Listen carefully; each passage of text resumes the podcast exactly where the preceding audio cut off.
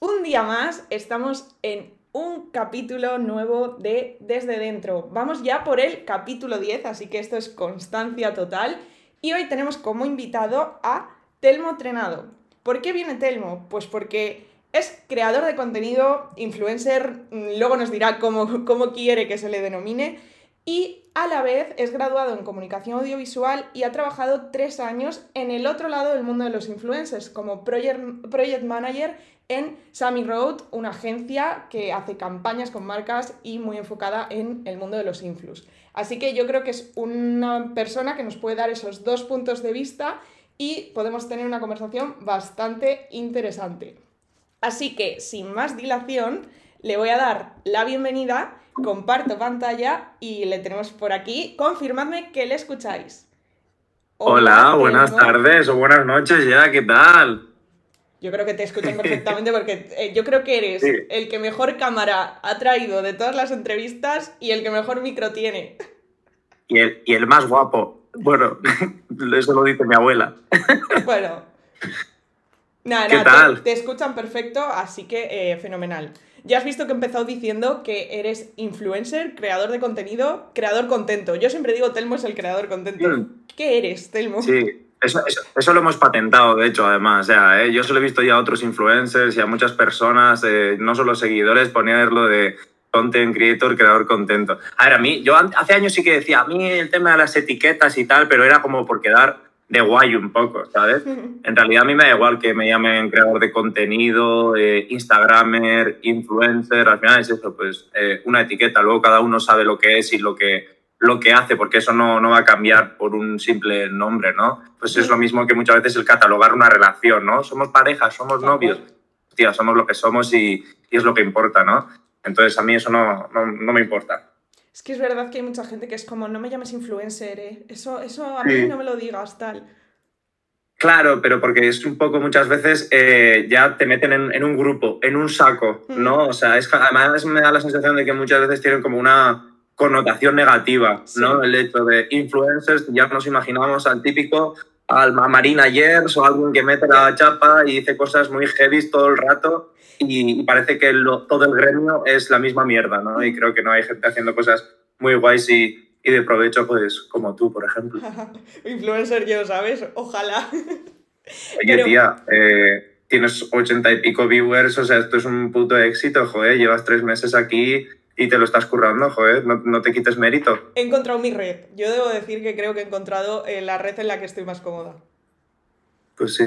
Es que al final Twitch eh, con, con, el chat y todo esto te, te hace ser un poquito más, eh, no proactivo, pero joder, estar un poquito más, más eh, con la gente conectada y, y retroalimentarte un poquito porque todo el rato te, tienes ese feedback, ¿no? Entonces te da pie a contar más cosas o responder o lo que sea. o sea, una conversación, que hubiesen en un bar. Mola muchísimo. Pero bueno, vamos a empezar por el principio, que al final, vale, sí, serás influencer, creador de contenido, como te quieran llamar, pero detrás de, del influencer hay otra persona que realmente tú estudiaste comunicación audiovisual y quiero empezar un poco por ahí y entender por qué elegiste comunicación audiovisual, eh, por qué te orientaste hacia, hacia ahí. Joder, em, iba a hacer comunicación audiovisual, en un principio iba a hacer... Eh, em, periodismo, ¿vale? A mí me encantaba escribir, los profesores me decían, lo escribes muy bien, tienes una forma de comunicar muy tal, pero a medida que me hice un poquito mayor me di cuenta como que no me acaba de convencer eh, eh, el, el, periodismo actual y sobre todo, pues bueno, al final cada medio y tiene como su línea editorial, ¿no? Y el hecho de que muchas veces estés, pues eso, influenciado, por decirlo de alguna manera, a la hora de hacer un artículo o a la hora de curarte tus propias noticias o hablar sobre un tema, me hizo un poquito eh, perder esa ilusión y al mismo tiempo descubrí otra, otra, eh, otro formato, o el audiovisual, digamos, ¿no? que sí me tiraba el vídeo a raíz de, de, YouTube. Y en este caso encontré en YouTube otra plataforma y yo creo que por esto tiré hacia audiovisuales. Fue como, va, periodismo me, fue una desilusión, ¿no? Ni siquiera lo empecé ni nada y dije audiovisuales. No me dio para entrar en la pública con la nota, pero ya me pagaron la, mis padres la privada. y ya está. Pero estoy contento porque la verdad es que comparado con, con, la pública, que hasta tercero así no tocaban material, yo estoy muy contento en la universidad, que estudié en la Universidad de, de Mondragón, eh, por la metodología y cómo se da la, la, carrera en sí, que fue muy práctico y muchos trabajos, tanto individuales como en grupo. Y yo creo que eso fue determinante para, para, que por lo menos tampoco perdiese la ilusión con el audiovisual, ¿no? que a mucha gente también le ha pasado. Es verdad, es que yo creo que se tiende mucho a criticar mucho la universidad privada, o sea, de, de primera se tiende a decir, no, la pública porque la privada te regalan las cosas, no sé qué, no sé cuál. Y yo, una vez he acabado la carrera, que yo estudié en la pública, y luego he, he, podido ver cosas en universidades privadas, he dicho, hostias, igual la crítica eh, está hecha muy sin conocer lo que, porque luego a nivel yeah. conocimiento, profesores que sí que son profesionales y no son tanto solo investigadores de la universidad, que son profes y no han hecho nada a nivel práctico, son cosas que se notan. Sí, sí, sí, sí, total. O sea, yo entiendo esa crítica a lo privado, lo, lo público y tiene, o sea, en, en, parte tiene gran razón, pero no olvidemos que también en, en, las privadas se están haciendo las cosas muy bien. Sabes que esto no se puede, no se puede negar, obviamente, porque tienen pues más medios obvio, y más obvio. dinero para hacer esas cosas, todo, todo quede dicho, pero en la pública todavía se tienen que poner hmm. las pilas. Sí. Eh, vale, y Claro, o sea, has nombrado YouTube porque YouTube sí. es la primera plataforma en la que tú entraste, ¿no? Sí, claro, me podrías poner la etiqueta de youtuber en un principio, aunque ahora el canal ahí con 100.000 suscriptores lo tengo abandonado, pero fue, yo siempre digo YouTube que para mí es un, fue un espejo, ¿no? Yo empecé a hacer vídeos de magia, ya ves tú que ahora yo no hago magia, ¿vale? Hace, empecé a hacer vídeos de magia, ni siquiera eh, mostraba nada especial ni nada, eran pequeños truquitos y de repente, lo, pues al igual que tú ahora tienes feedback y poco a poco dices, ay, pues voy a hacer este contenido, la gente me dice que explique esto, pues me pasó algo parecido, la gente me decía, Telmo, cuenta este truquito o explica esto, y empecé para un poquito eh, empezar a formar a la gente o motivar a la gente eh, enseñando algunos juegos y el canal fue pues eh, haciéndose más grande y cogí esa faceta un poquito más de youtuber, empecé a enseñar mi cara y todo eso y, y en un momento el canal era como de, pues el tercero de, de habla hispana de magia, ¿vale? De magia. Claro, porque tú empezaste 2012 o por ahí. 12. Y es que esa era la época boom YouTube, o sea, realmente claro. el contenido se estaba creando ahí, o sea, era la plataforma en la que estaba la gente que llamaba ahí la atención. Sí, sí, total, total. O sea, en esa época no, no, no tenían los seguidores que tienen ahora gente como Rubius, Bully Rex y claro. tal, pero ya se estaban dando a conocer y ya, ya había los primeros, pues eso, youtubers y el primer grupillo de, de influencers, por llamarlo de alguna manera, y poco a poco es de, en esa época ya se empezó como a monetizar los canales Ajá. y demás, que fueron como las primeras veces que, que, creadores así un poquito desde su casa o haciendo eh, las cosas de manera independiente empezaron pues a generar un poquito de, de dinero y a monetizar esos contenidos que, que hacen en internet, ¿no? Claro, era cuando todavía no se podía llamar profesión, que ahora todavía cuesta que gente lo reconozca, pero en ese momento me quiero imaginar eh, que nadie podía decir, es que yo trabajo en YouTube, sería rarísimo.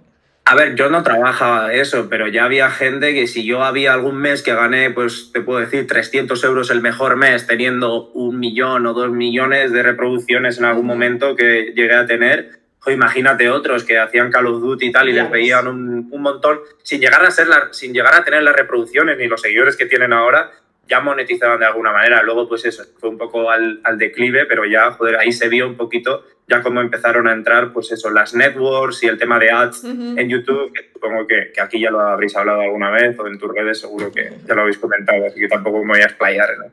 Vale, y, y, claro, luego llega, llega un momento en que, vale, empieza ese declive y tú optas por decir, bueno, pues me voy a ir yendo, moviendo a otras plataformas a cambiar el porque primero cambias el tipo de, o sea, al cambiar de plataforma también cambias el tipo de contenido. No, no sé cómo mm. tomas decisiones de decir, mmm, me voy un poco de YouTube.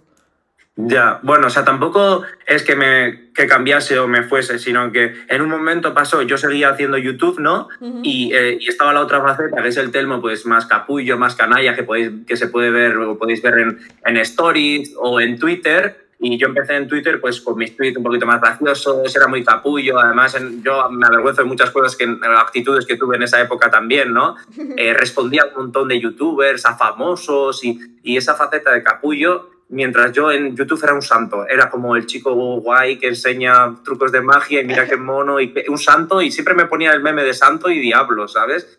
Pues bueno, un poquito eh, hasta que el personaje, por decirlo de alguna manera, más yo, eh, y al mismo tiempo que perdí ilusión por los estudios y el trabajo de YouTube, se fue comiendo un poquito mm. toda esa parte, pues con Snapchat, Stories, y fui sacando un poquito lo que yo realmente soy, aunque la magia en ese momento me, me, encantaba, me sigue gustando, pero no con esa ilusión que, que me gusta ahora como para, como para dedicarle tanto tiempo, ¿no?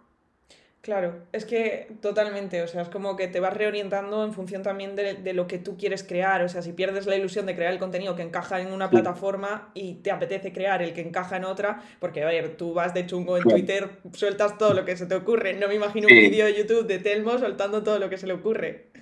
Claro, y, y, y además es como que ya, como le ha pasado a muchos youtubers, eh, joder, no me acuerdo, pero vi un artículo súper interesante de, de, una niña, a ver si me acuerdo luego el nombre, se llamaba Inés no sé qué, no Inés Hernández, una Inés que había antes, Inés me llaman o Inés no sé qué, que salió hace sí. poco un artículo de lo que le pasó a ella en YouTube y tal, yo me sentí muy identificado. Si lo podéis buscar, seguramente lo encontraréis. Eh, pues decía eso, de cómo poco a poco ya se sentía muy obligada, perdí un poquito la ilusión por la plataforma, ya era como una obligación en vez de hacer algo por gusto. Entonces, pues vas dejándolo un poquito de lado en tu vida por los estudios, otros trabajos que te motivan un poquito más, que no pasa nada y yo no me arrepiento y me parece una época súper súper bonita y que sin eso no hubiese llegado a estar donde estoy ahora eh, y hay que tenerlo presente también. Totalmente. Ahora mismo acumulas 78.000 seguidores en Instagram, 130.000 en Twitter. Sí. Si me equivoco, corrígeme, ¿eh? 11.600 no 11, en TikTok y en Twitch, ojo, para lo poco que has hecho tienes 3.500 seguidores. Yo quiero preguntarte, porque es verdad, es obvio que quien te sigue sabe que donde estás súper activo es en Instagram y en Twitter. Pero quería preguntarte, ya que mm, TikTok ha abierto como un nuevo mundo, incluso hay influencers que ya son nativos en TikTok, ¿qué opinas por una parte de, de TikTok? Me parece maravilloso en realidad. O sea, en una época así que cuando todavía era musical y TikTok, uh -huh. y sí hubo una época en la que nos reíamos, ¿no? De los niños estos que llegaban, hacían bailes y nuevo, un nuevo tipo de humor y tal, que nos quedábamos tal. Pero se han demostrado que, que, han venido para quedarse y lo que tú decías, ya son influencers nativos ya de, uh -huh. de esa aplicación. Y a mí es una aplicación que me encanta, la consumo de una forma muy rara porque entro eh, por las noches a las 12 de la noche y estoy una hora de repente enchufado y me apunto un montón de ideas, vídeos, efectos para hacer, pero no acabo de, encontrar mi momento para dedicárselo durante el día y generar contenido cuando en realidad sí que me gusta y me surgen ideas, digo, qué guay. Por ejemplo, hoy he subido una entrevista que, te, la grabé hace dos días a TikTok y tenía de repente 50.000 reproducciones, 10.000 likes y he, subido 1.000 seguidores en un par de horas y digo, joder, es que mm, esto me podría, eh, eh, me podría traer eh, a otras redes una mayor difusión y podría captar a otra gente, pero no sé por qué no le acabo de pillar o no encuentro mi momento. A ver si a raíz de esto y, y, y tal, pues empiezo a darle un poquito más de caña, pero la verdad es que me parece muy guay. Además es que yo creo que TikTok desde mi punto de vista, tiene un potencial de crecimiento brutal al que no encuentro explicación porque no, ent no entiendo el algoritmo de ninguna red social, pero lo de TikTok a nivel de que puedes hacer un vídeo y petarlo... Un segundo, eh, que ha, ha tocado Raquel el timbre. Que Espera, no tiene eh. llaves, ¿no? Vale. Bueno, ah, chicos, esto es una parada porque la Rachel no tiene llaves de casa y acaba de llamarle al timbre. Uy, perdón, ya estoy. No, no, Perdona, el, el, protagonismo que tenía que tener eh, Rachel en todo esto. Siempre me hace lo mismo. ha dejado las llaves en casa apuesta. Ay, esta secuela ahora aquí. Mira, que viene el gimnasio la Hola. Rachel. Ay, madre mía. Bueno, eso es lo que te decía, que, que realmente eso, TikTok tiene como un potencial de, de crecimiento increíble, que tampoco le encuentras mucha explicación. Es un poco lo que has dicho tú. Subí de repente una entrevista y digo, mira, mil, 50.000 reproducciones de repente, de la nada. A mí también me ha pasado mm. un poco eso y es como que dices, hay tanto por descubrir en la plataforma, pero es verdad que crear el contenido, si no quieres hacer el típico baile que puedes hacer en 10 minutillos y quieres hacerte algo más currado, yo entiendo que no encontréis el momento. Pero también te digo, tú tienes mucho contenido que subes a mm. stories que tiene muchísima cabida en TikTok con muy poquita edición, ¿eh? Ya, eso me lo han comentado muchas veces, que debería reciclar un poquito más, pero muchas veces me olvido, me olvido de que mm. existe.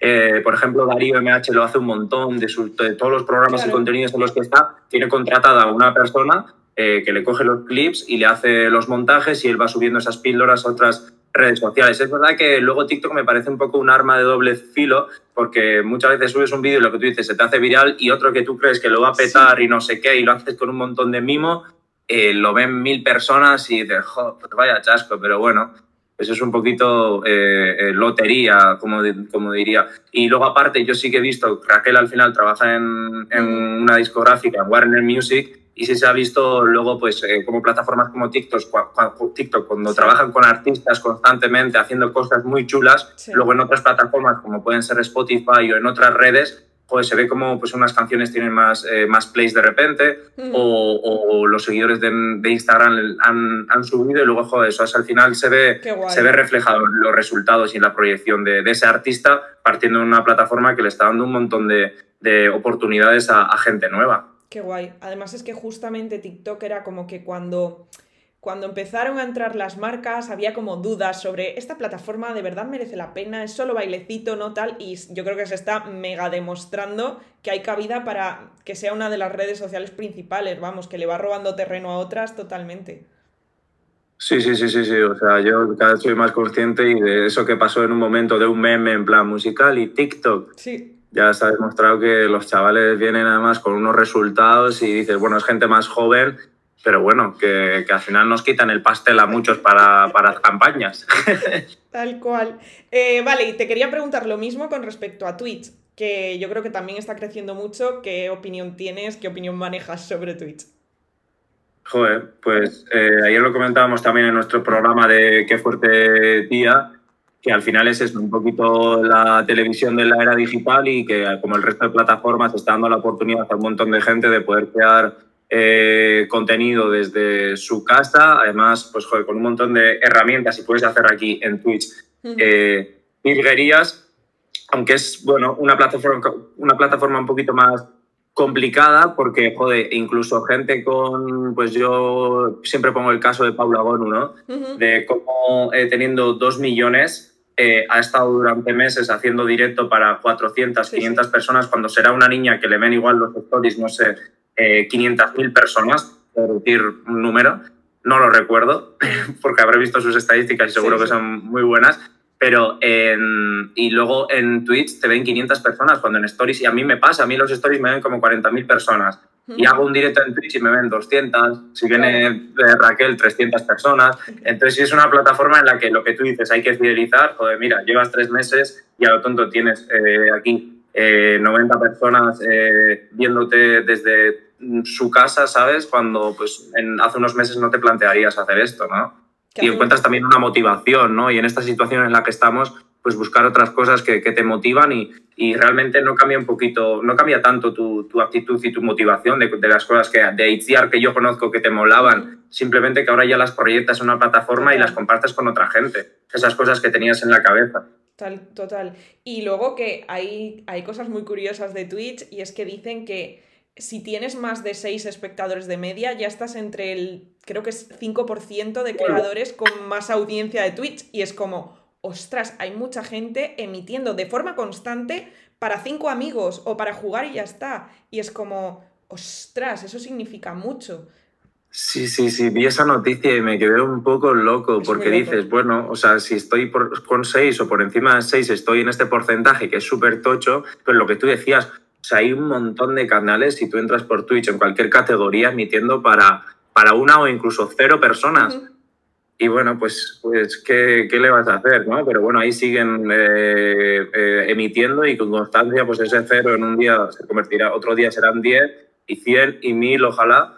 Y, y, no te queda otra que, que, no desmotivarte muchas veces, aunque a mí me ha pasado, porque joder, me ven los stories 40.000 personas y luego aquí me, me aguantan 50 gatos pues digo, igual no es mi plataforma, ¿sabes? O igual tengo que, pues eso, generar una fidelidad con la gente que a mí es un poquito muchas veces lo que me cuesta. Claro, y para mí es la sensación completamente contraria. Me ve mucha más gente un story que quien me ve aquí, pero para mí, yo veo aquí 60 todas las noches conectados y digo, pero a ver, a ver, a ver, ¿cómo puede haber 60 personas escuchándome hablar de anuncios, de marketing? Es como, para mí es justo la sensación como un poco contraria además, un contenido que es un poquito más, más nicho, ¿no? A pesar de que poco a poco yo creo que el tema del marketing y sobre todo en este caso el influencer marketing es algo que, aunque tú no trabajes de ello ni nada, muchas veces a, yo a mis amigos y a gente de cerca les interesa, ¿sabes? Ah, sí, esto funciona así o hacen esto tal.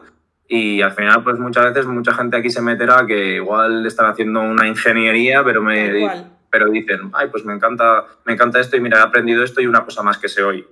De hecho, hay mucha gente que me va comentando eso, en plan de, mira, si es que a las 9 de la noche, ¿qué, tengo que hacer? ¿Ponerme Netflix o ponerme ICR mirando anuncios de la tele? Pues bueno, pues voy a ponerme anuncios, ya está. Eh, te iba a preguntar justo, eh, porque has nombrado Paula Gonu, que es verdad que últimamente en Twitch ya ha ido creciendo, pero ha estado muchos meses currándoselo, estando ahí constante para conseguir fidelizar una audiencia y que luego vaya creciendo. Y hemos visto a muchos, muchos influencers cada vez más que se están metiendo en Twitch, intentando, pues eso, explorar la plataforma, por así decirlo. ¿Tú qué crees con respecto a el contenido? ¿Crees que los influencers pueden crear su mismo contenido en todas las plataformas o es necesaria una adaptación? Eh, te diría que, que, puede valer un poquito ambas cosas. O sea, puede, puede lo que a ti te funcione hacer en Instagram y demás, llevarlo aquí y con todo lo que decíamos antes, las herramientas que tienes, amplificarlo y hacerlo todavía más guay.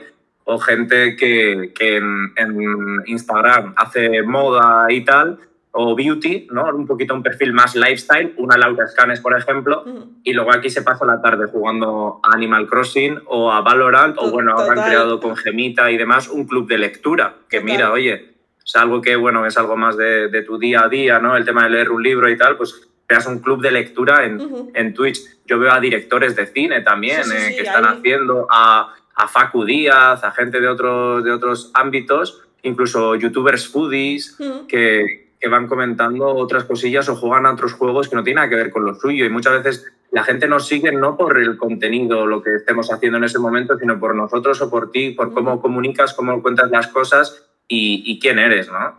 Eso que no se nos olvide. Tenemos en Twitch hasta concursantes de pasapalabra que simplemente se meten a estudiar con la gente. O sea, estudian lo que ellos estudiarían, pero con una cámara delante. O sea, la gente se está poniendo una cámara para. Bueno, y, los de Study Work with Me, hay un montón de canales y lo están petando.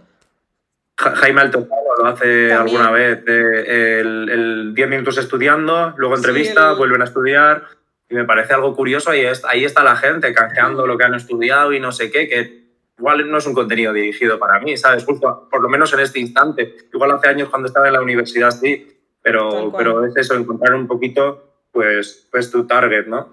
Total. Mira, nos preguntan si crees que YouTube se pondrá las pilas para no morir a la deriva en los próximos años. Joder, yo veo a muchos youtubers haciendo amagos de volver a subir eh, vídeos a su canal o, por lo menos no dejarlo, porque yo creo que muchas veces es por pena, ¿no? Joder, has empezado en YouTube y ¿qué voy a hacer? De repente dejar el canal y tal. Yo creo que muchos siguen subiendo eso por constancia porque, porque hay de otras muchas redes que crecen muchísimo más o ganan muchísimo más, tienen un retorno mayor económico, quiero decir. Gente que hace Twitch ahora mismo, los top top, no necesitan hacer YouTube realmente pero bueno, es contenido que pueden seguir reciclando un poquito y que algún tipo de, difusión sí que les puede dar. Eh, no desconozco si ahora mismo estarán ahí en un departamento de I D intentando eh, sacar nuevas herramientas y sobre todo yo creo que necesitan es motivar y dar motivos a la gente hmm. para que vuelvan a utilizar la plataforma, porque la mayoría de, creadores tienen su canal de YouTube, ya sea... Eh, utiliza, inutilizado o, o en activo. Sí, además muchos eso, es que suben el contenido que generan en otras redes, lo suben a YouTube para tener ahí como el resumen luego o lo que sea, que es lo que yo estoy haciendo, ¿vale? Yo soy la típica persona que ha entrado en YouTube en 2021, ¿sabes? En plan de, venga, es mi momento, ahora voy a aprovechar todas las redes. Pero es verdad, es verdad, o sea, a mí me genera dudas eh, la evolución de YouTube, pero yo creo que YouTube tiene tantas funcionalidades, rollo, hay gente que usa YouTube solo para escuchar música, hay tanto contenido, o sea, YouTube morir, yo creo que no va a morir, vamos. No. Morir no, son palabras mayores, porque lo que tú dices, vas a un bar y el que no tiene Spotify igual tiene puesto ahí una lista de, de, YouTube. Eh, si quieres ver un tutorial, yo antes que buscar en un blog, lo busco en YouTube. Eh, quieres ver cómo se utiliza Excel, eh, Premiere, cualquier programa para hacer directo en Twitch, ¿dónde lo miro? En Twitch. O sea, no dudo que haya alguien haciendo un tutorial ahora mismo, igual hay alguno, ¿sabes? Pero, pero vas a YouTube muchas veces, acabas ahí para, para muchas cosas. Voy a hacerte una pregunta em, para entender un poco, porque claro, tú eres vasco, País Vasco, mm, has estado muchos años creando contenido en el que se mostraba el País Vasco y de repente te mudas a Madrid, llegas a Madrid. ¿Por qué tomas la decisión de irte a Madrid? Pues, a ver, entre otras cosas, porque vine un fin de semana y me quedé, me quedé, no sé, 12 días con mis amigos y dije, hostia, joder, aquí qué vida hay, sales tú martes y vas a cenar y tal, fiesta, y yo, dije, hostia, esto me tira mucho, ya he terminado la carrera, he estado trabajando, no tengo TCG ni nada que me ate ahora mismo. Todos mis amigos empezaron a, a venirse a Madrid, se mudaron y dije, joder, ahora es la oportunidad de probar un poquito, ¿no? Y al mismo tiempo, a mí lo que me motivaba era estudiar el influencer marketing, o sea, intentar trabajar al otro lado, ya sea creando campañas o, en el departamento de, cuentas como creativo, digamos, y dije, joder, es que aquí en el País Vasco todavía están, ahora ya no lo sé, pero están todavía en el periódico, por decirlo de alguna manera, ¿no?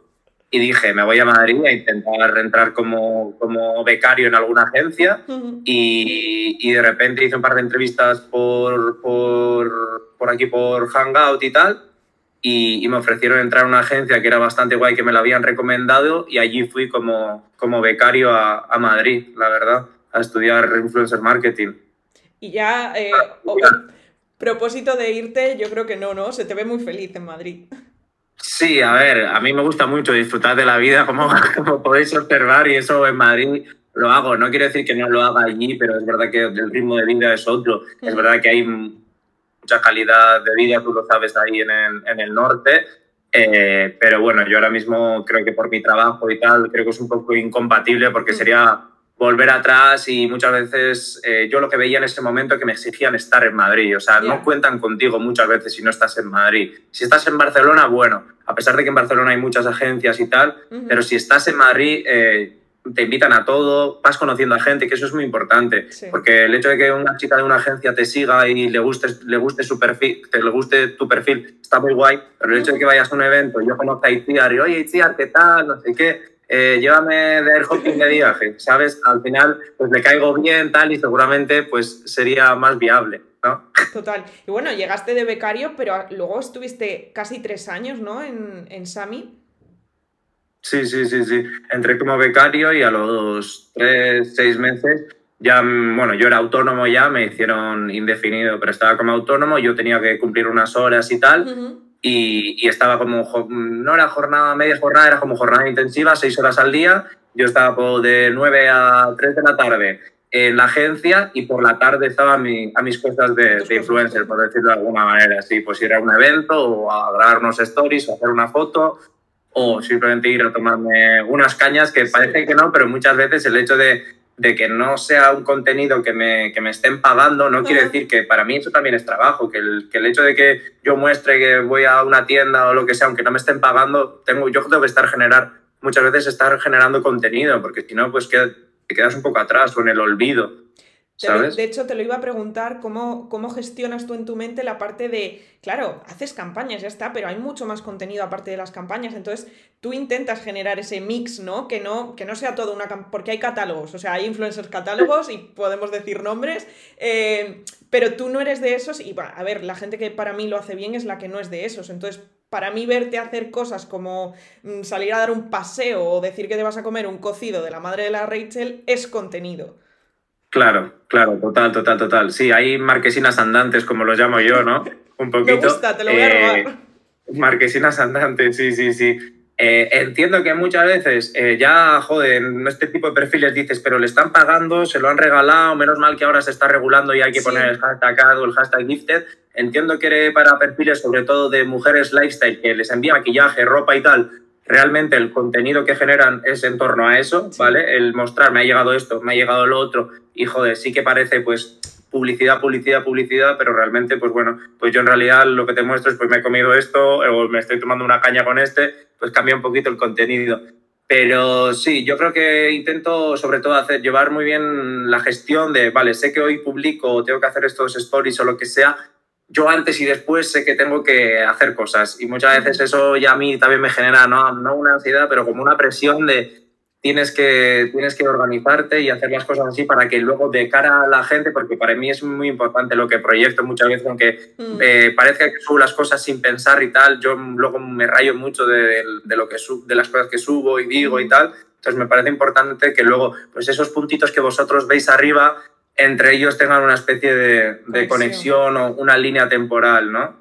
Claro, es que yo creo que esa es la clave de contar una historia o estar contando cosas sueltas que, que al final parecen anuncios de publicidad. Tú cuentas una historia, es tu vida y dentro de tu Mm. vida pues hay campañas y por eso yo creo que hay, hay influencers a los que se les tolera, por así decirlo, más la publicidad, incluso se agradece verla porque mm, no es lo mismo, o sea, yo, yo puedo decirte que yo he visto vídeos tuyos de campañas que últimamente digo, ostras, es que me apetece ver estos anuncios. Y, y hay muchos, muchos que dices, tío, spam. Entonces, que, que no parezca spam, yo creo que es la clave. Sí, sí, total. A veces también suelo tener muchas peleas con eso, pero la verdad es que yo creo que ya últimamente las marcas y las agencias que me contratan eh, normalmente o me conocen o ya hacen un estudio de tu perfil y por eso te han cogido, ¿sabes? Porque muchas veces cuando me ha pasado que esto no les ha gustado y tal, digo, pero entonces ¿para qué me habéis cogido? O sea, yo esta Ya. es mi forma de, de comunicar, ¿sabes? Yo siempre digo que quiero ser fiel a, a mi, a mi forma de contar las cosas y de explicar las cosas y tal, dentro de unos mínimos. Es verdad que hay que seguir unos guidelines y unas cosas que hay que respetar y hay que, si hay que decir esto, hay que decirlo, ¿vale? Pero siempre pues siendo fiel a tu estilo y, y cómo tú cuentas las cosas, porque al final nosotros conocemos mejor que nadie nuestro público. Entonces déjame hacer, deja al influencer ser influencer. Totalmente, totalmente. Eh, otro tema que me gusta de esta parte del tú influencer, em, ¿qué evolución tú crees que has experimentado desde esas primeras colaboraciones, las primeras veces que trabajabas con marcas, hacia ahora? Mm, quizá el tipo de marcas o la relación que desarrollas con las marcas. Eh, pues yo creo que eso está un poco eh, influenciado por eh, mi paso por Sami, por la agencia en este caso, ¿vale? Porque es verdad que a raíz de que yo esté trabajando al otro lado, pues con agencias y con otros influencers y con la marca directamente, tienes como otra perspectiva y otra visión de cómo se hacen las cosas para bien y para mal, ¿sabes? Porque em, yo digo muchas veces, eh, me cuenta una milonga, un influencer o una rep y digo, tío, ¿qué me estás contando? Si yo lo conozco o voy a estar luego con él o me ha dicho que Claro. me puede enviar este contenido, ¿sabes? O sea, pues eh, me, ha, me ha- me ha servido para tomármelo más en serio. O sea, sí, eso sí es verdad, para tomármelo más en serio y, y realmente pues valorar un poquito más el, el sector y, y el gremio y luego pues a la hora de, de, de- de generar mis contenidos, de hablar con mi repre y tal, no olvidarme muchas veces que detrás de todo esto hay, hay personas y hay otra gente trabajando y, y que al igual que tú en otro trabajo tienes que entregar un documento o una pieza en una fábrica de máquina de herramienta,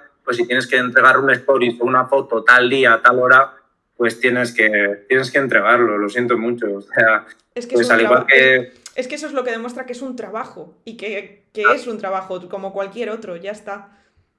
aunque yo seguramente, al igual que otros en mucho trabajo, fallaré con esas entregas y bueno, pues no, no pasa nada, ¿sabes? Pero por eso, por eso somos personas. Es verdad, pues eso que tiene un poquito el arma de, de doble filo también, que, que, joder, yo siempre digo que estamos todo el día trabajando y al mismo tiempo todo el día de vacaciones, ¿sabes? Tal cual. Entonces, pues eh, eh, un día malo, pero tienes que subir un contenido porque es la promo y solo se sube ese día, es trabajo y es lo que toca y, y a no ser que quieras re- rescindir del contrato y, y, pues bueno, eso te va a traer otros problemas legales y en un futuro pues puede que se te, caiga- se te caigan otras campañas, pues a veces hay que tirar para adelante y, y comértelo, pues al igual que en el trabajo, ¿sabes? Que no siempre vas a hacer cosas que te gustan en tu trabajo. Ujú. ¿Y hay marcas con las que has colaborado en tus inicios, o sea, esas que confían en ti cuando eras más pequeño y que aún continúas trabajando con ellas? Eh, pues ahora mismo no te sabría decir. A ver, llevo muchos años trabajando ya con Barcelona, que realmente trabajar, trabajar he empezado estos últimos años. El año pasado estuve trabajando con la familia Heineken y hemos vuelto a renovar. Eh, últimamente sí que estoy haciendo muchas campañas pues con, con marcas de juguetes sexuales que me han contado ya en varias activaciones y si se prolonga guay. Y, y sí es verdad que alguna que otra marca sí que ha vuelto con un toti, pero nunca, hasta, hasta, hasta hace un, un año realmente no he estado como embajador de Ujú. ninguna marca. Entonces siempre han sido como acciones puntuales. Entonces de repente una marca sí que me contacta y, y- y después hasta, hasta que pasen dos años no me vuelve a contactar. Aunque debo decirte que para mí eres embajador del hopping, ¿eh? O sea, eso. Aunque, Sí, aunque, sí. aunque no lo sea como tal, yo para mí lo eres. vale, vale, vale. Vale, vale, vale. Yo eso lo tengo siempre presente, ya lo sabes. De hecho, tengo una camisa que aunque mm, le haga un agujero, la tengo ahí, eh, la veo desde aquí, aunque le haga un agujero o la queme o me quede ya pequeña o se me estropee, yo no la voy a tirar, la voy a enmarcar como si un jugador de fútbol fuese, ¿sabes? Porque esa camiseta es la que me ha, me ha acompañado a, pues a los dos o tres air hoppings que, que he hecho ya. Ya ves, ya ves. Pronto te llevaremos a otro, de verdad, que, que hopping vuelve. Hoy, hoy ya es oficial que volvemos. Es que me hizo mucha gracia que cuando puse que te iba a entrevistar, bastante gente, o sea, no solo una persona, mm, igual 20 me dijeron, no, sí, es que yo te he conocido gracias a Telmo porque yo sabía que Telmo iba del hopping y cuando eh, de repente un día sacó tu cara y te empecé a seguir, igual de esto hace cuatro años. Ya, ya, ha pasado muchísimo tiempo desde que empezamos a, desde que empezamos a hablar, pero también un poquito eso ha sido viceversa. ¿eh? Igualmente hay gente que me descubrió por, por air hopping y, mm. Y se han quedado ahora por mí. Mira, al final ya tres años desde aquel primer viaje. Ya ves, es que conquistas, ¿eh? O sea, la gente, la gente que, que te descubre eh, de repente haciendo una locura en stories, es que cómo no va a pulsar al follows, es que luego es como, tío, quiero ver la siguiente movida que se le ocurre a este chaval, o que me enseñe las plantas que tiene por la casa. Sí, es verdad que soy una persona, creo que a la que hay que conocer, ¿sabes? Porque depende de qué día entres en mi perfil y veas mis stories, y puedo parecer un poco cretino, ¿qué dices? Este gilipollas, ¿sabes? Pero luego cuando me conoces y tal, pues ves que tengo pues esas, esas dos no personalidades, pero esas dos facetas que te puedo mostrar. Al igual que ahora te puedo hablar más serio sin, mm. sin hacer el, el, capullo, pues también tengo, tengo ese otro lado, ¿no? Mira, están diciendo en plan de, bueno, una chica ha puesto, yo conocí a Iciar por Telmo, yo conocí a Telmo por el hopping. Y luego otra dice, yo llevo siguiendo a Telmo más de cinco años, la movida es que nunca supe qué hacía. Yo pensaba que era un tío borracho que se metía en todos los lados que podía. Ahora me entero que tiene que ver con el marketing. Ya, ya, ya. Es verdad que yo creo que no lo, no lo supe, bueno, no lo supe aprovechar, sí, para mí en lo personal y profesional sí, pero no lo compartí esa faceta del marketing que comenta en su día, que creo que a la gente le podría haber interesado mm. y le estoy dando más bombo ahora, pues cuando me vienen estudiantes de, periodismo, audiovisuales, marketing o ahora cuando hablo contigo en algún programa, ¿sabes? De, de influencers. Pero sí, muchas veces la gente me dice eso, jo, llevo tío, te sigo desde hace un montón de tiempo, pero no sé realmente qué haces o quién eres, ¿sabes? Y me quedo como, pues yo tampoco. Ojo, aquí hay gente mencionando a tu padre, que te siguen desde la época de Snapchat cuando sacabas a Miguel Coles todo el rato. Wow, eso es ya ser fiel, fiel, fiel. Os deberían dar una insignia, como en YouTube una placa, pues a vosotros. totalmente, totalmente. Em, bueno, todas estas cosas que te estoy diciendo son curiosidades que me han dejado para que te pregunte eh, sobre el mundo influencer, pues cosas que igual no se saben tanto. Eh, también me han preguntado Em, ¿Qué diferencia hay entre ser un influencer al que le lleva una agencia, ser un influencer al que le lleva simplemente un representante sin ser una agencia o ir por libre? Eh, a ver, depende. A ver, son muchas cosas, pero a ver, por ejemplo, si estás en una agencia, yo quieras que no, aunque mm, en un principio me lleva, a mí me lleva mm, Manu, Manuel Carcelén, ¿vale? Que que él ahora sí que ha montado como su agencia como tal, pues para ser un poquito más profesional, pero él realmente es una persona que lleva cinco o seis perfiles en los últimos eh, años, con el que yo estoy muy contento y porque estoy trabajando muchísimo. Y de hecho mi relación con él empezó siendo amigos y en un momento me propuso, yo nunca había tenido repre, de hecho es mi primer y único repre y espero que el último para siempre, eh, y surgió esa oportunidad y, y la verdad es que estoy muy contento porque somos muy poquitos y Manu realmente creo que es una persona que tiene mucho don de gentes, conoce a mucha gente, todos sus perfiles creo que trabajamos bastante, bastante guay y en ese aspecto pues creo que, tenemos bastante suerte. ¿Qué pasa con otras agencias que pues tienen ahí eh, una cantera o una cantidad de perfiles eh, eh, inmensa y muchas veces qué pasa? Que, no hay, pues lo que decíamos antes, nos quitan parte, de, parte del pastel. O sea, en la propia agencia no todos los perfiles van a poder hacer una campaña. Entonces, ¿qué pasa? Que cuando llega, llega un, brief o una campaña para, para hacer una acción con, con influencers, eh, pues si son 100 en una agencia, tú me vas a decir si hay presupuesto para coger a 10 o lo que sea. Entonces muchas veces tienen que estar ahí como, me imagino, repartiendo y tal. No he vivido esa experiencia, pero me lo puedo, me lo puedo imaginar. Eh, es verdad que tiene también sus, sus, partes, sus partes buenas, ¿no?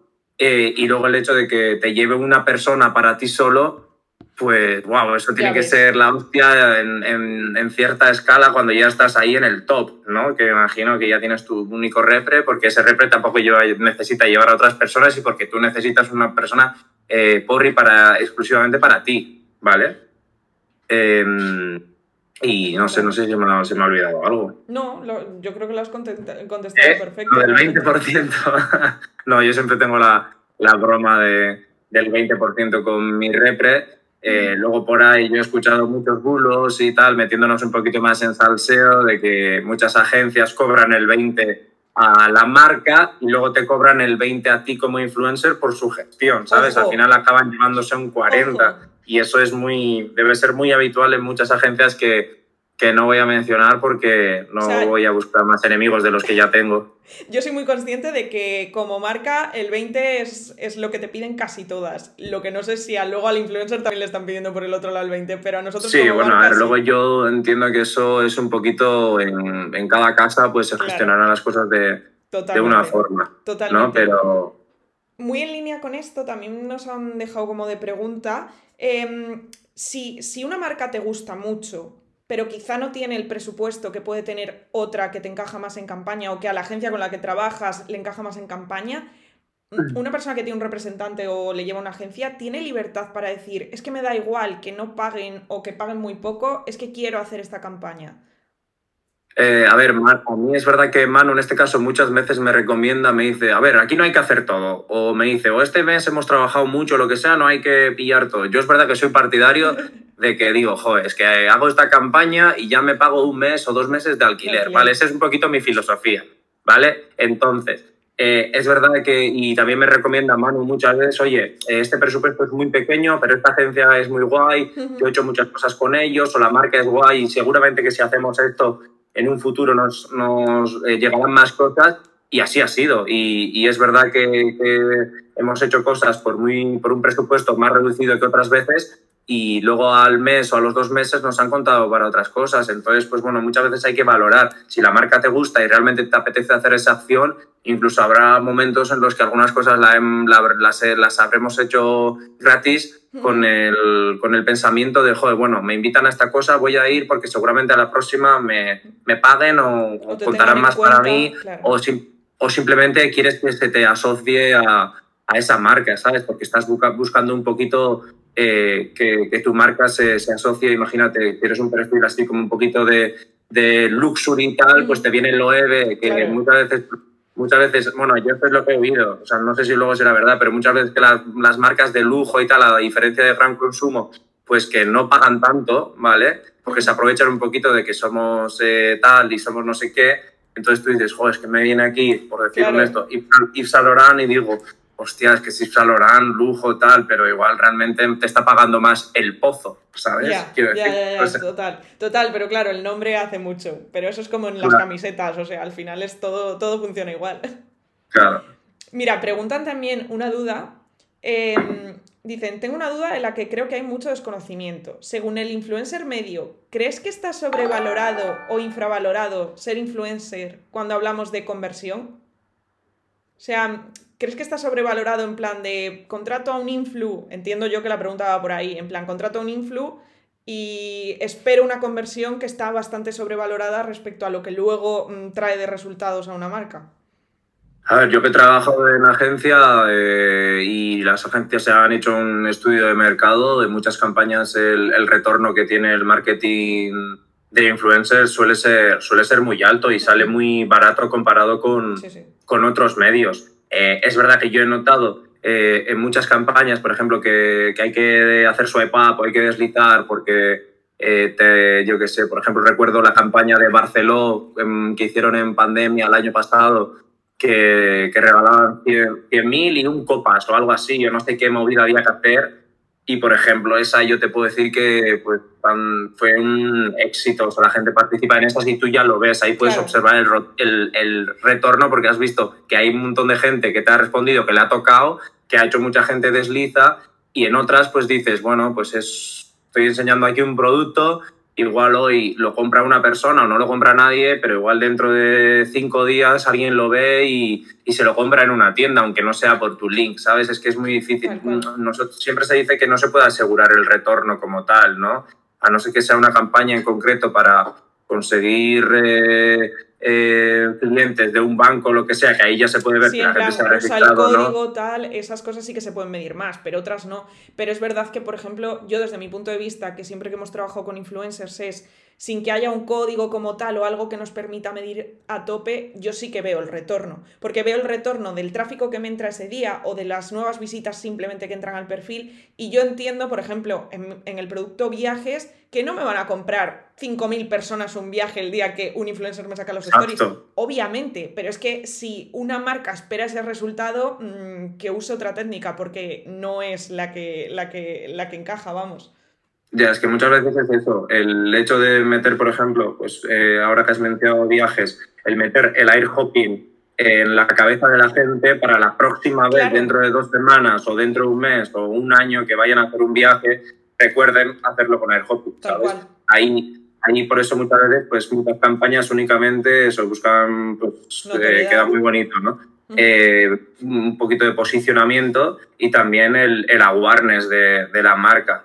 Totalmente. ¿Sabes? Al final asociarte yo a un, que me asocie yo a una marca, quieras que no, pues eso también le está dando tanto un contenido como una especie de, imagen, ¿no? Totalmente, de hecho se han visto casos en los que una marca ha tenido que decir eh, no quiero trabajar con X persona, em, es que hubo un caso en Huitaca o algo así de dejaron de trabajar con influencers hace un año en concreto, en plan, porque ha hecho no sé qué sobre, ha dicho no sé qué sobre política, le quito, ha hecho no sé qué sobre no sé qué, le quito. Y claro, es verdad que yo creo que hay un trabajo por parte de la marca de elegir, de, ese proceso de selección, por así decirlo.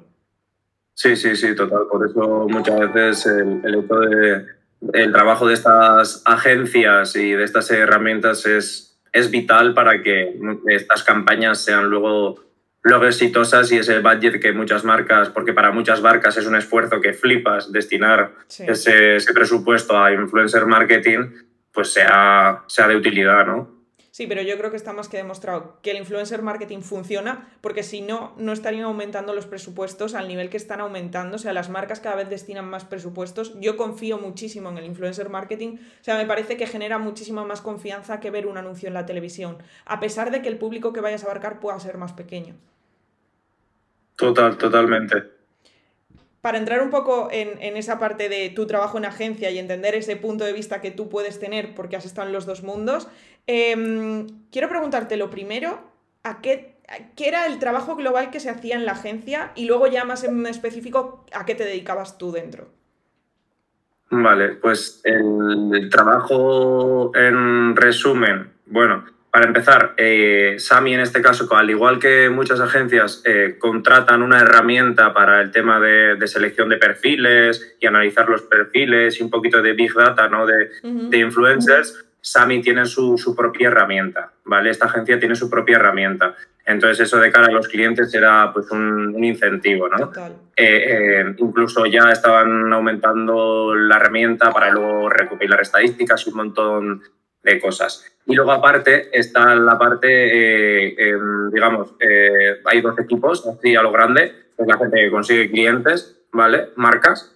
Y mm. luego está la otra gente que ejecuta las campañas. Yo estaba en el, en el equipo de cuentas en este caso, que somos los que cuando nos llegaba un brief, brief del equipo de ventas que habían conseguido un brief de una marca, pues nos pasaban ese brief o muchas veces nosotros íbamos a esa reunión con la marca, un equipo, uno de ventas y uno de, de cuentas para conocer al cliente, que nos cuenten un poquito, luego eh, dentro del equipo creativo normalmente una propuesta la hacemos una o dos, lo hacíamos una o dos personas, eh, eh, pensábamos la idea, hacíamos esa selección de perfiles con nuestra herramienta y con la información que teníamos y luego se iba a presentar esa propuesta al cliente me gustaba, la, eh, la, campaña seguía, seguía adelante. Es verdad que aquí muchas veces, eh, si no te compraron una propuesta, es como que ya has hecho un trabajo previo, ¿sabes? Es como que ya les has hecho una presentación, has invertido un montón de tiempo y tal, pero, y sin realmente ver ningún tipo de, de, dinero, pero bueno, eso es así. Y luego, si una campaña al final te lo compra una marca eh, y sale adelante, pues ya toca el proceso de, de elaborar un brief ya ahora para los influencers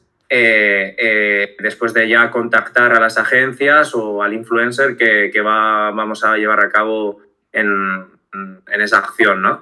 Ya nosotros hacemos todo el proceso de, validación de los contenidos, nos pasan a la agencia o al, en este caso a mí, a la persona que va a hablar con la marca los contenidos y vamos validando con, con la marca y a medida que, que, van publicando, o sea, aceptando los contenidos o validando estos contenidos, mm. se hace un calendario y ya queda todo calendarizado para que los influencers vayan publicando, aunque muchas veces pues hay que ir detrás de, de ellos, pues para que, oye, que nada más has puesto esto, tal, y, y, dar todas esas indicaciones. Y es verdad que yo pues, al final estaba un poquito quemado porque eh, era un trabajo en el que yo todo me pasaba medio día, influencers, agencias, y cuando salía también estaba con mis amigos. Benji, Michel, son influencers, más mis cosas, ¿sabes? Entonces yeah. llegó un momento en el que ya estaba un poquito quemadete. Como entrando en bucle ya. Sí, porque me parece, y además es un trabajo que te lo llevas, el, las agencias queman mucho y es un trabajo que te lo llevas mucho a casa, me daba la sensación. Y no era, yo, yo también he trabajado de barrendero, he trabajado limpiando en un puerto deportivo y yo trabajaba mi jornada y me olvidaba y desconectaba y al día siguiente era un día nuevo y hacía otras cosas. Aquí es como que me voy a casa y estoy pensando, joder, esta propuesta o este influencer que no me ha contestado, le tengo que decir esto, no sé qué, tal. Es como que no acabas de desconectar realmente. Mola. Y vale, pues entonces te iba a preguntar la parte que menos te gustaba, entiendo que es esa, la de que no acababas de desconectar y Uy, así. Perdona, que se te ha cortado. Que te iba a preguntar cuál era la parte que menos te gustaba, pero yo creo que la has dejado ya clara, es esa de no desconectar, ¿no? Sí, sí, en, yo diría que sí, sobre todo para trabajar para otros, ¿sabes? O sea, sí, tal cual. O sea, estar aquí hablando de la campaña esta, de no sé qué, tal, cuando yo ya tengo mis campañas y claro. otras cosas.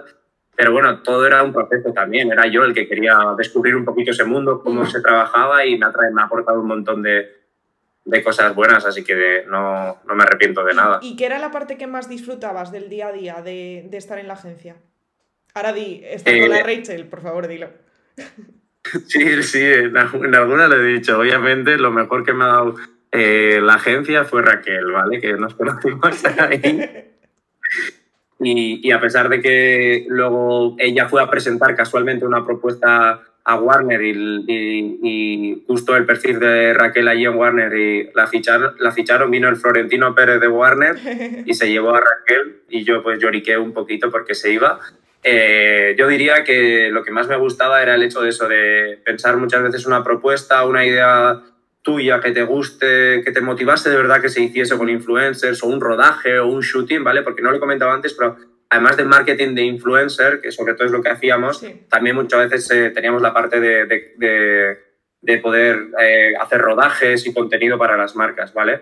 Entonces, pues cuando una idea así un poquito más out of the box o lo que sea eh, salía, ver un poquito el, el, resultado final, ¿no? Ese esfuerzo, ese, todo ese camino de, joder, hablar con clientes, reuniones, las marcas, no sé qué, ya una vez que está publicado y dices, joder, esto, es, esto ha sido cosa mía, ¿sabes?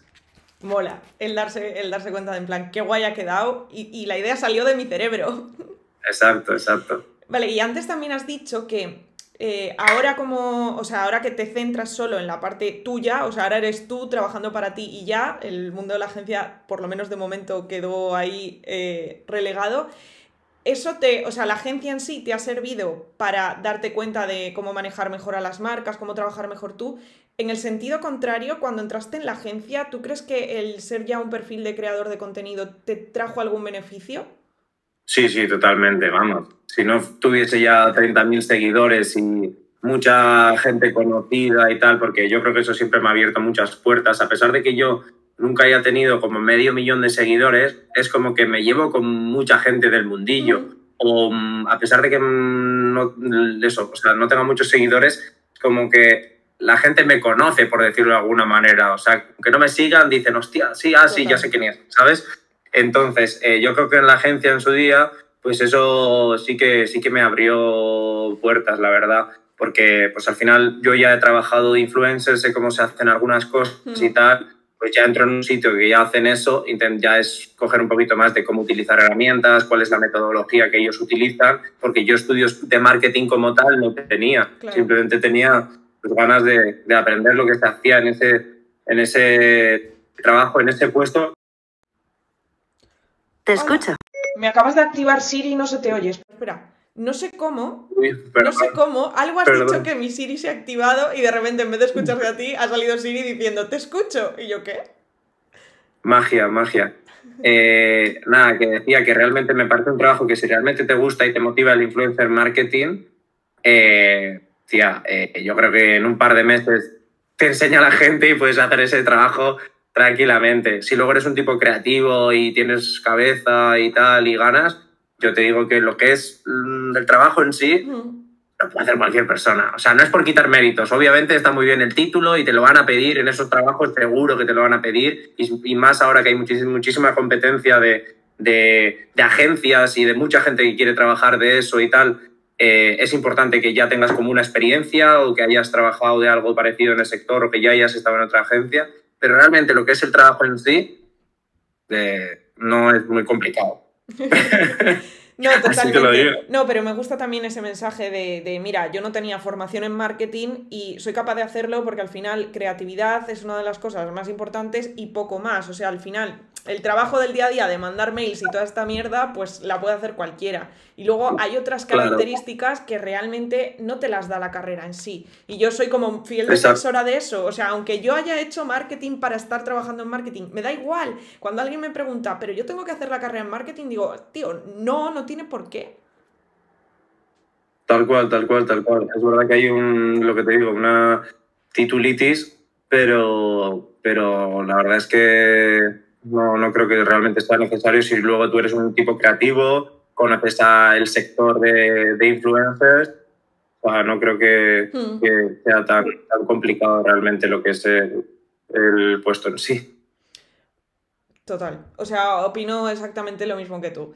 Eh, vale, en realidad las preguntas oficiales han acabado y también las preguntas que han ido haciendo entre medias yo las intento incluir. Pero hay alguna aquí más. Preguntan, que cuando eras un niño pequeño, ¿de qué querías trabajar de mayor?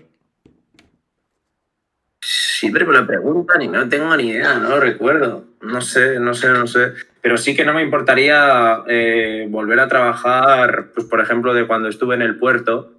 En el puerto ahí, el puesto en realidad era de marinero, aunque realmente era algo entre barrendero, marinero, eh, no sé, portero, una mezcla rara en el puerto deportivo con barcos y tal no se me van a caer los anillos, ¿sabes? Es verdad que ahora, pues bueno, tengo una vida más cómoda y pues entiendo que nuestro trabajo es un trabajo privilegiado, ¿sabes? Pero realmente, joder, no recuerdo, no recuerdo que me hubiese gustado trabajar. Igual, igual quería ser creador contento en ese momento. Sí, sí, sí, yo creo que siempre he sido desde joven de, de disfrutar la vida desde muy pequeñito, así que yo creo que voy por buen camino en ese aspecto. Yo creo que nos vale la respuesta. En plan, no sabías lo que querías ser, pero igual querías ser lo que eres. Total, total. Mira, otra que preguntan, que creo que es más una curiosidad, es qué opinas tú de esa campaña de About You que hicieron con tantos influencers masivamente. Que podríamos hablar de la de About You o de alguna otra, aunque ahora mismo es como la que tenemos en recuerdo así máximo. Jo, pues a mí me pareció, por un lado, una campaña eh, guay, ¿vale? El hecho de, porque sí que crearon esa expectación de qué era y todo eso, aunque es verdad que tampoco fue muy complicado de descubrirlo. Ese era el problema, yo creo. Claro, ese era el problema, puede ser, sí. Eh, que si tú hacías una pequeña búsqueda en Instagram mismo, enseguida encontrabas que era, pues eso, tienda multimarca y tal. Eh, y bueno, tampoco me quiero meter en un sarao porque me ha dicho mi repre esta tarde que estoy en una propuesta para, para entrar eh, a trabajar con ellos pero sí que censuramos, censuramos luego la pregunta. O sea, cuando, cuando recorte esto en el podcast, a partir de aquí un pi... No, no, no. O sea, yo creo que, joder, han hecho una, una gran inversión. Como no sé si luego se ha visto ese retorno, se ha visto ya reflejado y tal, yo creo que el hecho de darlo a conocer y tal, lo han conseguido. Es verdad que, joder, se han dejado una pasta, una, mm, grandísima eh, pasta. o sea, eh, muy heavy a la gente que han contratado y tal, que joder, eh, cualquiera que haya trabajado en este mundillo, simplemente hayáis mm, visto un poquito eh, alguna otra campaña previa, sabéis que para contratar a toda esa gente y esos nombres, porque no solo es como influencers, no hay nombres hay, famosos. Que yo, yo, divido mucho el sector entre influencer, que es simplemente creador de contenido y nace en redes, y luego el que tiene muchos seguidores en redes, pero por su trabajo fuera de redes. Exacto, exacto. Así que no sé, ya se verá eh, cuando salga alguna noticia en un futuro de, bueno, pues que han subido, yo qué sé, en bolsa o que, han facturado no sé cuánto este año y dirás, joder, pues. Claro. Pero en un principio eso me pareció una apuesta muy arriesgada. Creativamente, pues bueno, tuvo guay y todavía se le va a seguir dando bombo porque siguen publicando y todo esto. Pero joder, dices, hostia, vaya, vaya perfiles y vaya inversión. Claro, tú ves y piensas, madre mía, el presupuesto. Es que sin saber mucho y sin tener, o sea, sin tener el dato, solo con ver nombres dices, ostras, aquí hay una pasta metida, que es verdad que al final como que en redes estamos eh, como acostumbrados a ver que de repente llama la atención un nombre que no conoces y suele ser una startup o una empresa más pequeñita, de repente estos han llegado y es que estos son muy potentes, o sea, son como un zalando alemán. O sea, la competencia que ellos eh, hacen es contra gente muy tocha, o sea, tenían que entrar con una campaña muy gorda. Sí, sí, sí, visto así, en ese aspecto han entrado por, la puerta grande. Total. Totalmente. Mira, em, te voy a hacer la última pregunta del chat, que es que si lo que llevas bebiendo todo el directo es un roncola. Mejor dicho, un no, Sé que parece que está en este color para confundir a la gente, pero no es agua. Sí que es verdad que he venido como con unos coloretes porque me he bebido un par de cervezas antes de, subir a casa con, con Benji y tal, pero no. He venido, aquí estamos trabajando hoy. Aunque yo no cobro HRC, eh, estamos trabajando. Para lo que cobro yo, Telmo, si quieres vamos a medias, pero no, te voy a sacar de, de, nada, ¿eh? Bueno, con un par de cañas cuando vaya a Valencia me conformo. Yo aquí estaré, de verdad. Eh, vale. Yo creo que con esto ya sí que están todas, todas, todas las preguntas. Bueno, han preguntado, que esta es una cuestión bastante técnica, ¿qué cuestiones no pueden faltar en un brief? Momento agencia, por favor. Wow. ¿Qué cuestiones no pueden faltar? Desde, tu punto de vista, ¿eh? no, no rollo teoría, sino desde tu punto de vista, ¿qué necesitas en un brief? A ver, yo creo que es muy importante el, lema, el, tema de poner do y don'ts, o sea, qué cosas eh, sí hacer, decir y qué cosas no decir o hacer, ¿vale? Porque me ha ocurrido muchas veces que cuando no te lo ponen, ¿sabes? Y te dicen, esto es lo que hay que comunicar, este es el hashtag, este es el arroba, este es el link, no sé qué, tú lo haces y de repente te encuentras con que te dicen, no, no, eh, no, esto no se menciona así, o esta marca no se pronuncia así, o esto no lo puedes decir, pues esa información previa es, es, algo que se puede evitar, ¿sabes? Porque muchas veces, además, con muchas marcas, ¿qué ocurre? Que son, o sea, pues, ¿cómo se dice Xiaomi o Xiaomi? O, por ejemplo, un, ¿vale? Esto para las marcas es súper importante, en plan, cómo se pronuncia. Y si tú ya previamente sabes que has tenido este problema con, con influencers y la gente cómo lo dice, no lo estoy diciendo Xiaomi porque se me ha ocurrido el primero, ¿eh? Pero bueno, a nosotros, nos ha pasado, a nosotros nos ha pasado que han dicho shopping, o sea que... Claro, pues eso, pues por ejemplo, que haya esos guidelines me parece eh, imprescindible. Y, realmente para mí eso es como lo más importante porque es lo que más me toca los cojones cuando, cuando tengo que volver a, repetirlo y yo he dicho, tío, si esto no me lo han dicho, me lo podían haber dicho antes, ¿no? Nos saltamos este paso, el, tener que discutir con mi repre o enfadarme o lo que sea, o quedar mal delante de, de la marca, ¿sabes? Y luego eso, pues muchas veces que, que pongan ejemplos y, y, y realmente nos lleguen a transmitir lo que ellos quieren vender en este caso, porque al final estamos vendiendo un poquito. Luego ya será cuestión de cada uno pues comunicarlo mejor o peor o por lo menos a, a fiel a tu estilo, ¿no? Yo creo que pregunta más que contestada perfectamente, yo creo.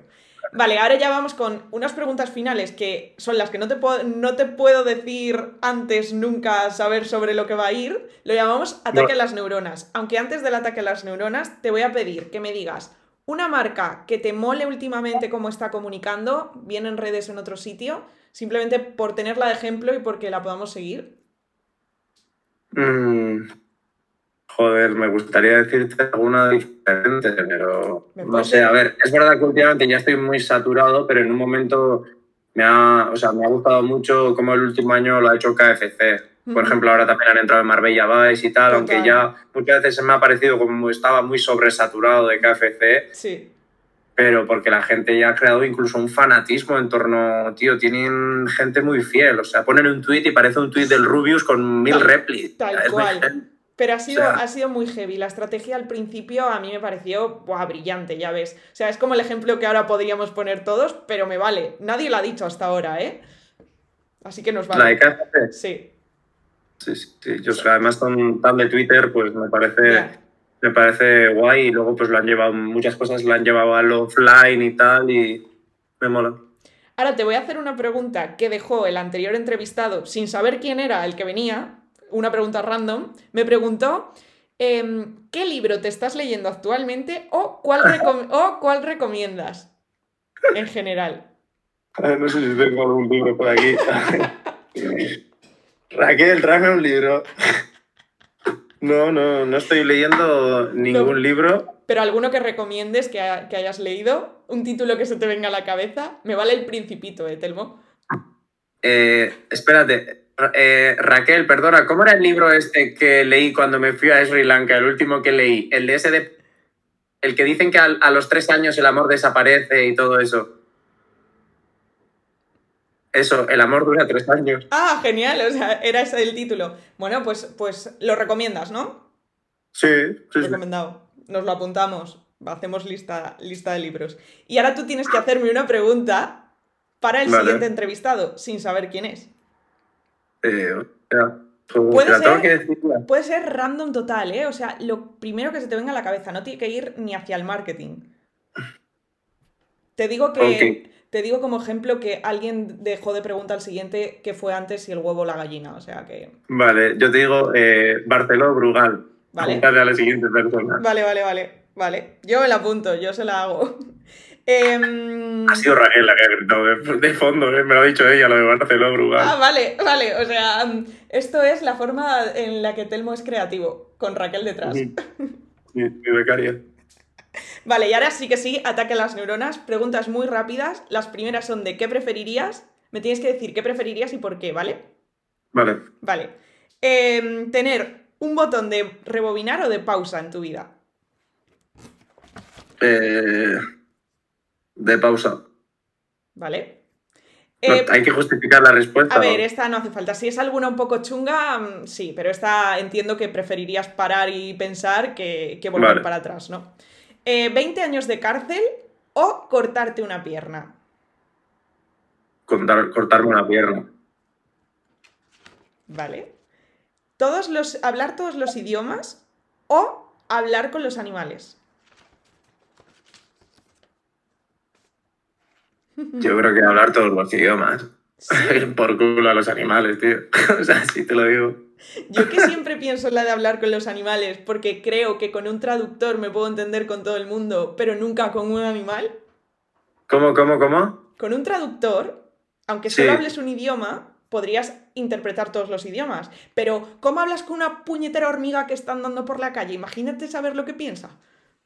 Ya, no, no, a ver, me, no, me parece cuanto menos curioso hablar con un animal, pero a la práctica, el hecho de saber un idioma, yo creo que va más allá de lo cultural, ¿sabes? Es Entonces, una vez que sabes el idioma, eh, expresiones y tal, yo creo que es, ya eres partícipe también ya de parte de la cultura, ¿sabes? Entonces, si no lo sabes, por mucho que hables inglés, Mm. nunca te vas a sentir como, nunca vas a poder llegar a sentir lo que, lo que es, no sé, tío, me estoy rayando. No, No, pero, pero, pero te, te entendemos, te entendemos. El, el yo filosófico te entendemos. Eso, y- eso, eso. Vale, y la última de que preferirías es perder todo tu dinero o perder todas tus fotos. Perder todas mis fotos. Me puedo hacer más, o sea, ya te lo digo. Pero imagínate, no tendrías fotos de bebé, ni fotos con tu familia de pequeñito. Pero pues me hago ahora más. O sea, compro una cámara de 4K y me hago una película solo con mi familia. Vale, vale. No, Si me hubieses compro la elegido- mejor Instax y hago un mural en mi casa enseguida. Si huzieses elegido el botón de rebobinar, podrías haber eh, vuelto y haberte vuelto a sacar todas las fotos. es verdad, es verdad, es verdad. zorro. Vale, ahora ya sí que sí, final. Si solo tuvieses una app en el móvil, ¿cuál sería? Hostia. Eh, iba a decir la del, la del Bizum, pero no. Eh, no, no, yo creo que yo creo que me quedaría con Twitter. Ujú.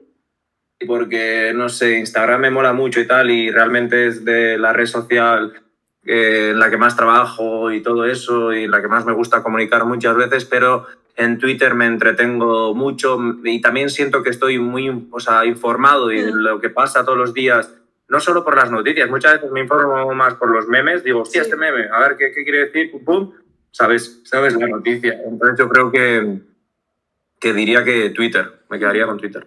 Vale, si solo pudieses comer una comida el resto de tu vida, ¿cuál sería? Eh, wow.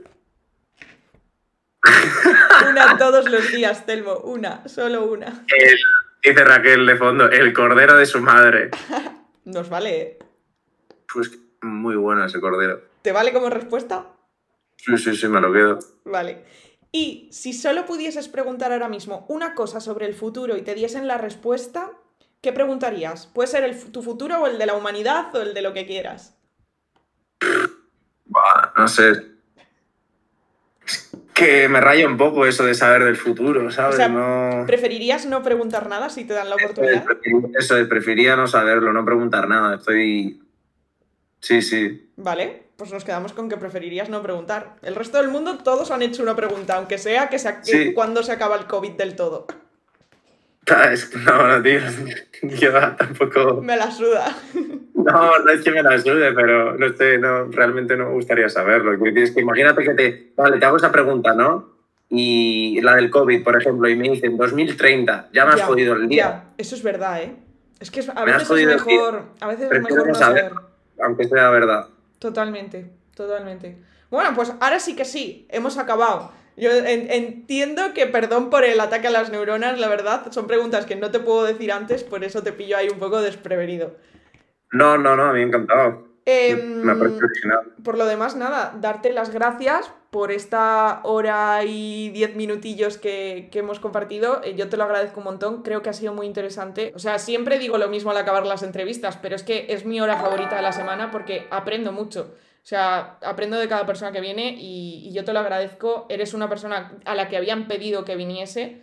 Porque quizá había gente que no conocía esa otra parte de ti, de que has estado en una agencia currando y me parece interesante porque creo que eres de los influencers que sí que tienen ese doble punto de vista que os hace trabajar de otra forma.